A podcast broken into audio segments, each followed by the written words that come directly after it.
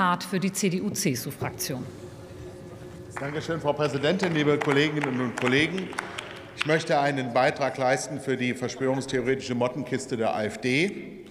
Seitens der CDU sind alle Redner, die heute hier am Pult stehen, zu diesem Thema Mitglied der Atlantikbrücke e.V. Und wir sind stolz darauf, weil ich mich in meiner Geschichte und in der Geschichte meiner Familie nicht daran erinnern kann, dass Amerika irgendwann mal irgendetwas Schlechtes gemacht hatte, was sich negativ auf mich und mein Leben ausgewirkt hätte. Im Gegenteil fällt mir da bei Russland eine Menge ein. Wir werden in diesem Jahr den 70. Jahrestag der Niederschlagung, der gewaltsamen Niederschlagung des Volksaufstandes in der DDR 1753 durch sowjetische Panzer gedenken. Allein das ist ein Punkt, um ähm, den Blick auf die Geschichte richtig ähm, ähm auszurichten. Das Zweite, was ich anmerken möchte, ich hatte ja von dieser Debatte nicht viel erwartet, aber so ein paar Erkenntnisse finde ich ganz bemerkenswert. Also wenn es gegen Amerika geht, machen die beiden schon gerne zusammen.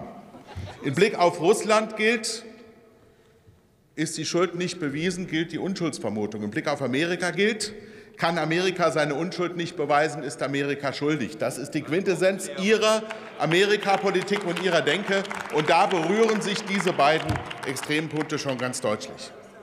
Und im Blick auf das von Frau Dardelen hier vorgetragene ähm, Papier der Intellektuellen, einige sind sicherlich Intellektuelle, andere sind vielleicht selbsternannte Intellektuelle, zum Thema diplomatische Friedenslösung möchte ich nur anfügen. Es ist schon ziemlich unverfroren, wenn Intellektuelle in Deutschland vor ihrem prasselnden Kamin über die Köpfe der Ukrainer hinweg sagen, was die akzeptieren müssen, damit es endlich Frieden gibt. Und wir wissen alle, und das hat ja die Frau Jurich eben auch angesprochen, der Krieg Russlands gegen die Ukraine ist beendet, wenn Russland aufhört zu kämpfen. Auf die Minute beendet, wenn Russland aufhört zu kämpfen. Wenn die Ukraine aufhört zu kämpfen, ist die Ukraine beendet. Und das ist ein großer Unterschied.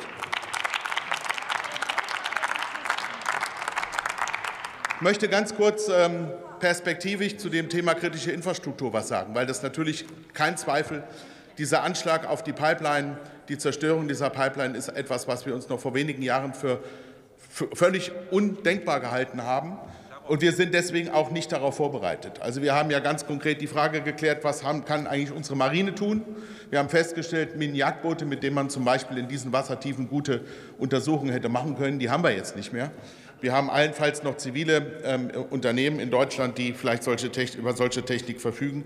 Wir sind verletzlich, aber ich weise auch darauf hin, wir wollen trotz aller, allem Blick auf die, die Verletzlichkeit von kritischer Infrastruktur nicht eine geschlossene Gesellschaft werden, eine Gesellschaft, in der in jedem Stellwerk der Bahn und in jedem Flughafentower und an jeder Autobahnkreuzung ein Polizist oder ein Beamter stehen muss, der aufpasst, dass nichts passiert. Wir müssen darauf setzen, dass in unserer Gesellschaft wir Kräfte haben, die dafür sorgen, dass so etwas nicht passieren kann. Wir müssen vielleicht auch etwas sorgfältiger umgehen mit Informationen über bestimmte Elemente der kritischen Infrastruktur, was mich sehr beunruhigt im Zusammenhang etwa mit den Geschehnissen mit der Bahn ähm, äh, vor einigen Wochen dass äh, offensichtlich diejenigen, die diese Schädigungen herbeigeführt haben, die diese Sabotage herbeigeführt haben, intime Kenntnisse über die Technik hatten. Sie haben ja auch die Sicherheitssysteme, die Redundanzsysteme ausgeschaltet.